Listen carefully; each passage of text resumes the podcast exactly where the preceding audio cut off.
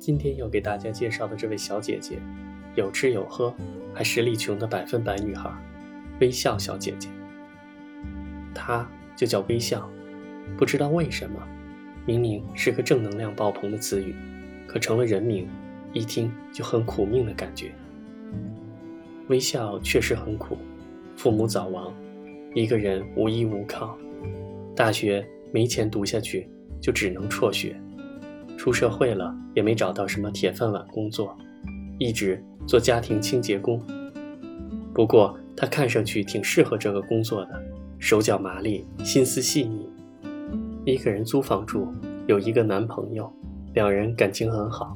但由于男朋友身上背着助学贷款，只能住在公司宿舍，所以两个人相聚少，分离多。微笑有几大特点，他。每天都要喝一袋中药，不然他的头发就会全部变白。现在他的额前已经长出不少白发，不过说实在的，看上去像是挑染，挺酷。微笑每天除了药，雷打不动的还有烟不离手和夜晚的一杯威士忌。除此之外，他几乎无欲无求，可以说非常佛系了。穷到靠日薪度日，每天记账。一分一毛都不放过，穷到想和男友看场电影，只能先去献血；穷到为了在寒冬中保暖，几乎穿上了自己所有的衣服，一件套一件；穷到在没有暖气的出租屋里，和男友突然想起很久没有啪啪了，确认过眼神后，两人开始迅速脱衣服，等脱完之后，才发现冷到不能动弹，两人只能抱在一起互相安慰。并将这次性爱推迟到春天来临时，但春天似乎永远无法到来。香烟涨价了，于是他只能从自己抽惯的牌子换成别的。隔天，房东来敲门，房租也涨价。这些都涨价之后，微笑的账单变成了负数，只能选择搬走。微笑的行李不多。一个随身携带的装着鸡毛掸子的清洁工具布袋，一个背囊，一个行李箱。接下来住哪里是个问题。出门在外靠朋友，他想起大学乐队的朋友，开启了他检验人情冷暖的寄宿之旅。白领崔文英，文英在大公司上班，看上去十分体面。午休时，微笑见到了文英。文英有低血糖。中午不吃饭，全靠葡萄糖吊命。他从包里掏出一袋葡萄糖后挂起来，然后为自己扎针，然后就这样旁若无人地开始了输液，全程非常娴熟，让人叹为观止，同时忍俊不禁的操作。两人一番寒暄后，微笑说明了想要借宿的情况。文英当即脸色一变，最后以自己敏感，无法与人同住为由。拒绝了他。键盘手郑贤珍，贤珍嫁了人，现在是个家庭主妇，和老公及公婆住在一起，房子不大，家境一般，但她似乎不太适合做一名家庭主妇，性格大大咧咧，做饭难以下咽，经常倒头就睡。她非常欢迎微笑的到来，但她的家人却并不乐意。老公在屋里跟她说抱怨的话，在毫无隔音的屋子里被微笑全都听见了。两个姐妹晚上躺在一起，回忆一些往事。贤珍心中也有很多委屈，很怀念过去的生活。好在她能吃能睡，也是对抗不开心的一项难能可贵的技能。第二天，微笑为她做了很多小菜，拿着行李离开了。鼓手韩大勇。大勇是当时乐队里的老小，现在有一间不错的公寓。微笑的到来让他很开心，但也有点局促。刚结婚八个月，老婆就离开了，大勇一蹶不振，家里乱得一塌糊涂。他边哭边说：“当初老婆让他买公寓，如今他买了，老婆却走了。”他说：“这不是家，是监狱。”他每月工资一百九十万韩元。房贷每月还一百万，这样要还二十年。二十年之后，房子终于真正属于自己。可人老了，房子也旧了。聊完这番话后，微笑就走了，因为男友对她和一个男人共处一室不太高兴。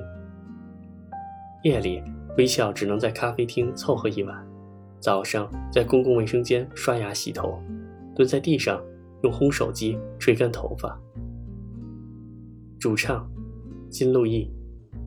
接下来到了主唱家，小二层别墅，并且全家人对他的到来非常热情，但却热情的太过分了。主唱的父母完全将他当成儿媳妇候选人，百般殷勤，甚至提前将客卧铺满辣椒，让微笑只能住进儿子的房间。父母这样也就罢了，这位主唱欧巴也在半夜提出跟微笑结婚的想法。并且是开放式婚姻，两人认识超过十年了，这就是爱。微笑可以继续和男友谈恋爱，不影响。为了满足年迈的父母，所以结婚。嫁进来就要什么有什么，不用再漂泊。听起来很悦耳，但这家人对这件事已经到了病态的地步。第二天醒来，微笑发现自己被锁在房子里了。他当即从一个隐蔽的窗口逃离。吉他手崔正美，正美现在是真正的有钱人，生了一个小孩，住着豪宅，对微笑的到来也很慷慨。于是微笑终于得以喘息，在正美家过了一段安宁的生活，也慢慢存了一点积蓄。直到和正美的老公吃饭那天，微笑一些无意识的举动惹怒了正美。当微笑说起正美大学时会弹吉他，也很热情时，正美脸色大变；当微笑跟正美老公一起去抽烟时，正美的气氛到达了顶点。这些微笑毫无察觉，因为他认为会弹吉他、性格热情都是好的。不料在嫁入豪门的正美这里，或许成为了不正经的标签。两人回家后，郑美摊牌。并打算给微笑一些钱去找房子，被微笑拒绝了。但郑美向微笑提出的一些问题，或许是我们心中都对他抱有的疑惑。既然都租不起房了，还不能戒了烟酒吗？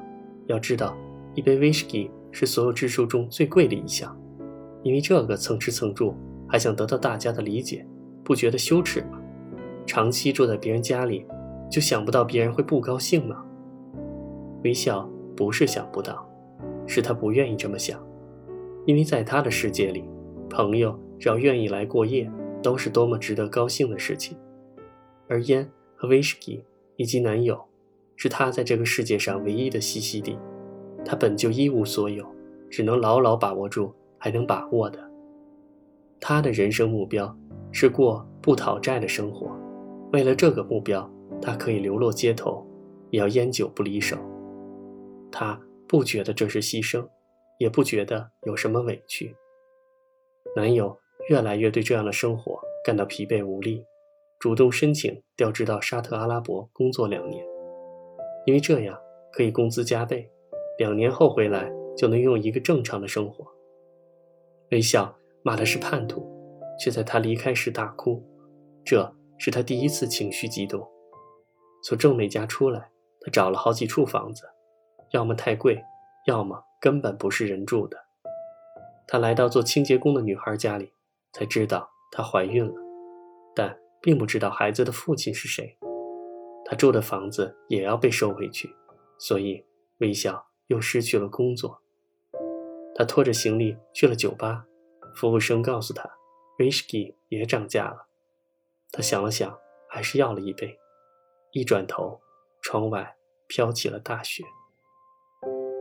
不久之后，主唱的家人去世，几个乐队成员再次聚首，大家谈起微笑，个人的口中各不相同，却没有人知道他在哪里。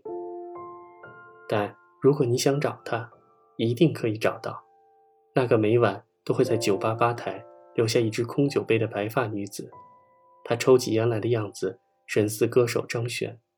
他像个孩子一样，不被尘世的镣铐所羁绊。他选择自己的活法，并安之若素，甘之若饴。